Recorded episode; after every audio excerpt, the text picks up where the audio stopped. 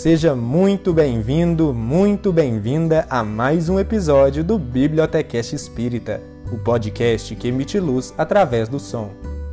Nós vamos dar início à obra Libertação, livro psicografado por Chico Xavier, ditado pelo espírito André Luiz e publicado pela FEB Editora. Vamos nessa?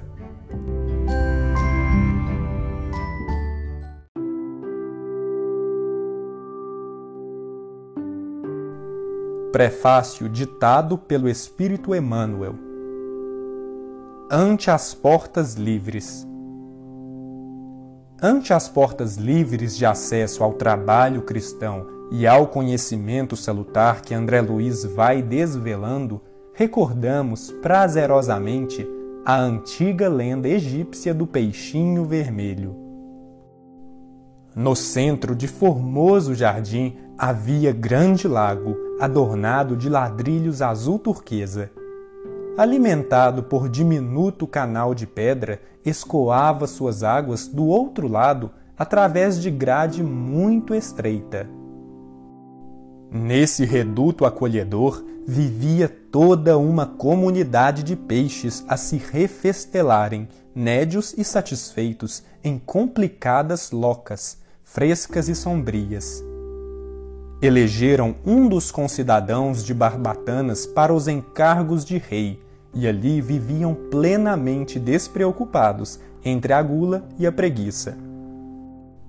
Junto deles, porém, havia um peixinho vermelho, menosprezado de todos. Não conseguia pescar a mais leve larva, nem refugiar-se nos nichos barrentos. Os outros, vorazes e gordalhudos, arrebatavam para si todas as formas larvárias e ocupavam, displicentes, todos os lugares consagrados ao descanso. O peixinho vermelho que nadasse e sofresse. Por isso mesmo era visto em correria constante, perseguido pela canícula ou atormentado de fome. Não encontrando pouso no vastíssimo domicílio, o pobrezinho não dispunha de tempo para muito lazer e começou a estudar com bastante interesse. Fez o inventário de todos os ladrilhos que enfeitavam as bordas do poço, arrolou todos os buracos nele existentes e sabia, com precisão, onde se reuniria maior massa de lama por ocasião de aguaceiros.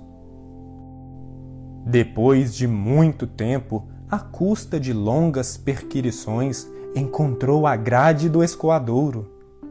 À frente da imprevista oportunidade de aventura benéfica, refletiu consigo: Não será melhor pesquisar a vida e conhecer outros rumos? Optou pela mudança. Apesar de macérrimo pela abstenção completa de qualquer conforto, perdeu várias escamas com grande sofrimento a fim de atravessar a passagem estreitíssima. Pronunciando votos renovadores, avançou, otimista pelo rego d'água, encantado com as novas paisagens ricas de flores e sol que o defrontavam, e seguiu, embriagado de esperança. Em breve, alcançou o grande rio e fez inúmeros conhecimentos. Encontrou peixes de muitas famílias diferentes que com ele simpatizaram, instruindo-o quanto aos percalços da marcha e descortinando-lhe mais fácil roteiro. Embevecido, contemplou nas margens homens e animais, embarcações e pontes, palácios e veículos, cabanas e arvoredo. Habituado com o pouco, vivia com extrema simplicidade, jamais perdendo a leveza e a agilidade naturais. Conseguiu, desse modo, atingir o oceano, ébrio de novidade e sedento de estudo. De início, porém, fascinado pela paixão de observar, aproximou-se de uma baleia para quem toda a água do lago em que vivera não seria mais que diminuta ração. Impressionado com o espetáculo, abeirou-se dela mais que devia e foi tragado com os elementos que lhe constituíam a primeira refeição diária. Em apuros, o peixinho aflito orou ao deus dos peixes, rogando proteção no bojo do monstro.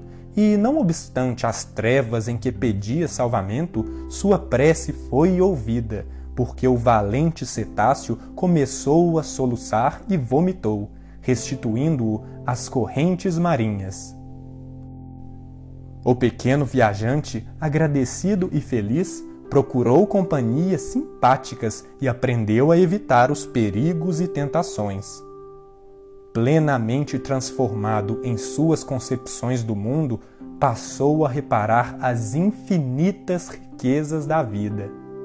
Encontrou plantas luminosas, animais estranhos, estrelas móveis e flores diferentes no seio das águas. Sobretudo, descobriu que a existência de muitos peixinhos estudiosos e delgados tanto quanto ele, junto dos quais se sentia maravilhosamente feliz. Vivia agora sorridente e calmo no palácio de coral que elegera com centenas de amigos para a residência ditosa, quando, ao se referir ao seu começo laborioso, veio a saber que somente no mar as criaturas aquáticas dispunham de mais sólida garantia, uma vez que, quando o estio se fizesse mais arrasador, as águas de outra altitude continuariam a correr para o oceano. O peixinho pensou, pensou, e sentindo imensa compaixão daqueles com quem convivera na infância, deliberou consagrar-se à obra do progresso e salvação deles. Não seria justo regressar e anunciar-lhes a verdade? Não seria nobre ampará-los, prestando-lhes a tempo valiosas informações? Não hesitou. Fortalecido pela generosidade de irmãos benfeitores que com ele viviam no palácio de Coral, empreendeu comprida viagem de volta. Tornou ao rio, do rio dirigiu-se aos regatos e dos regatos se encaminhou para os canaizinhos que o conduziram ao primitivo lar. Esbelto e satisfeito como sempre pela vida de estudo e serviço a que se devotava, varou a grade e procurou ansiosamente os velhos companheiros estimulado pela proeza de amor que efetuava, supôs que o seu regresso causasse surpresa e entusiasmo gerais. Certo, a coletividade inteira lhe celebraria o feito, mas depressa verificou que ninguém se mexia. Todos os peixes continuavam pesados, ociosos, repimpados nos mesmos ninhos lodacentos, protegidos por flores de lótus, de onde saíam apenas para disputar larvas, moscas ou minhocas desprezíveis. Gritou que voltara a casa, mas não houve quem lhe prestasse atenção, porquanto ninguém ali dera pela sua ausência.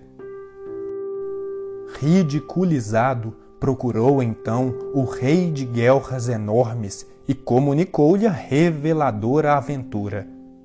O soberano algo entorpecido pela mania de grandeza, reuniu o povo e permitiu que o mensageiro se explicasse. O benfeitor desprezado, valendo-se do ensejo, esclareceu com ênfase que havia outro mundo líquido, glorioso e sem fim. Aquele poço era uma insignificância que podia desaparecer de momento para outro Além do escoadouro próximo, desdobravam-se outra vida e outra experiência. Lá fora corriam regatos ornados de flores, rios caudalosos repletos de seres diferentes e, por fim, o mar, onde a vida aparece cada vez mais rica e mais surpreendente. Descreveu o serviço de tainhas e salmões de trutas e esqualos. Deu notícia do peixe-lua, do peixe-coelho e do galo do mar.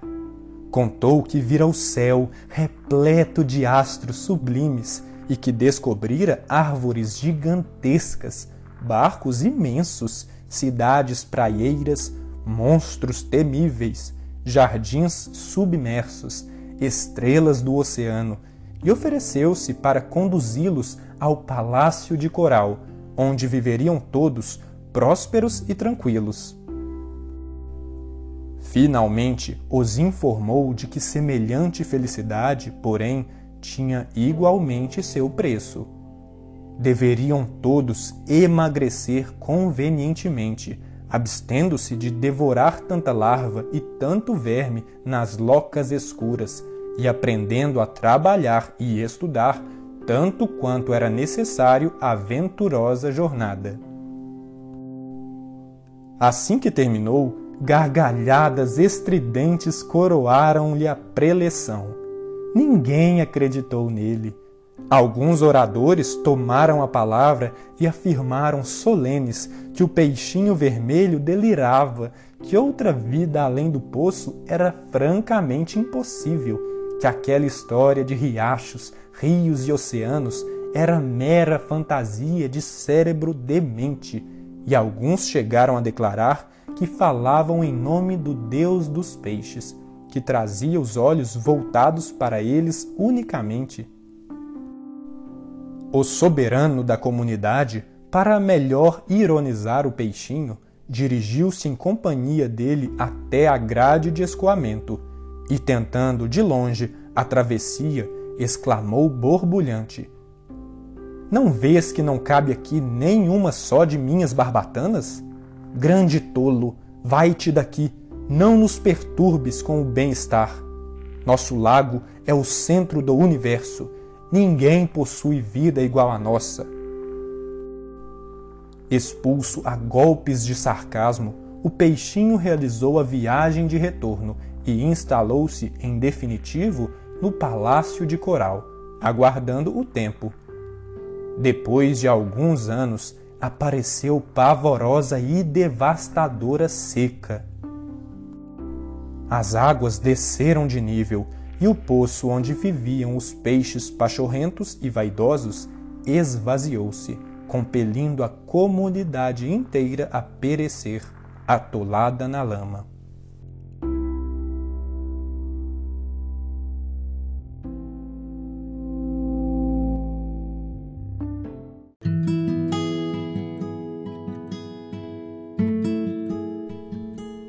O esforço de André Luiz, buscando acender luz nas trevas, é semelhante à missão do peixinho vermelho.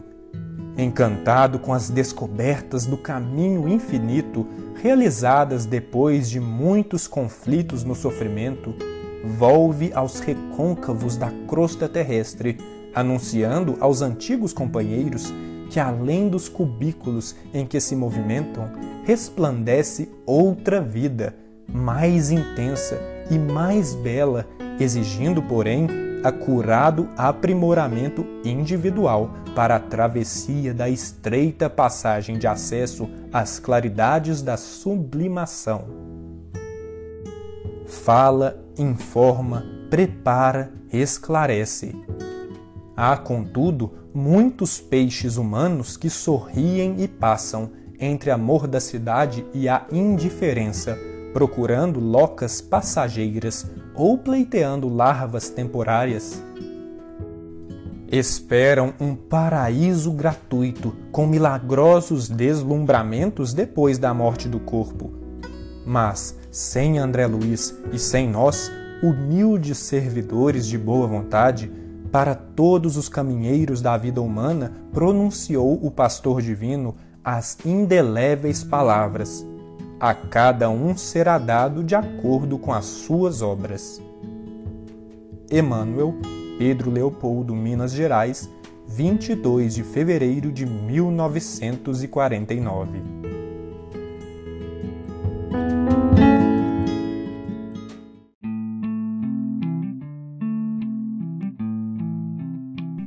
Este foi o prefácio do livro Libertação te aguardo no próximo episódio do Bibliotequete Espírita. para que possamos dar início ao primeiro capítulo desta obra. Até lá!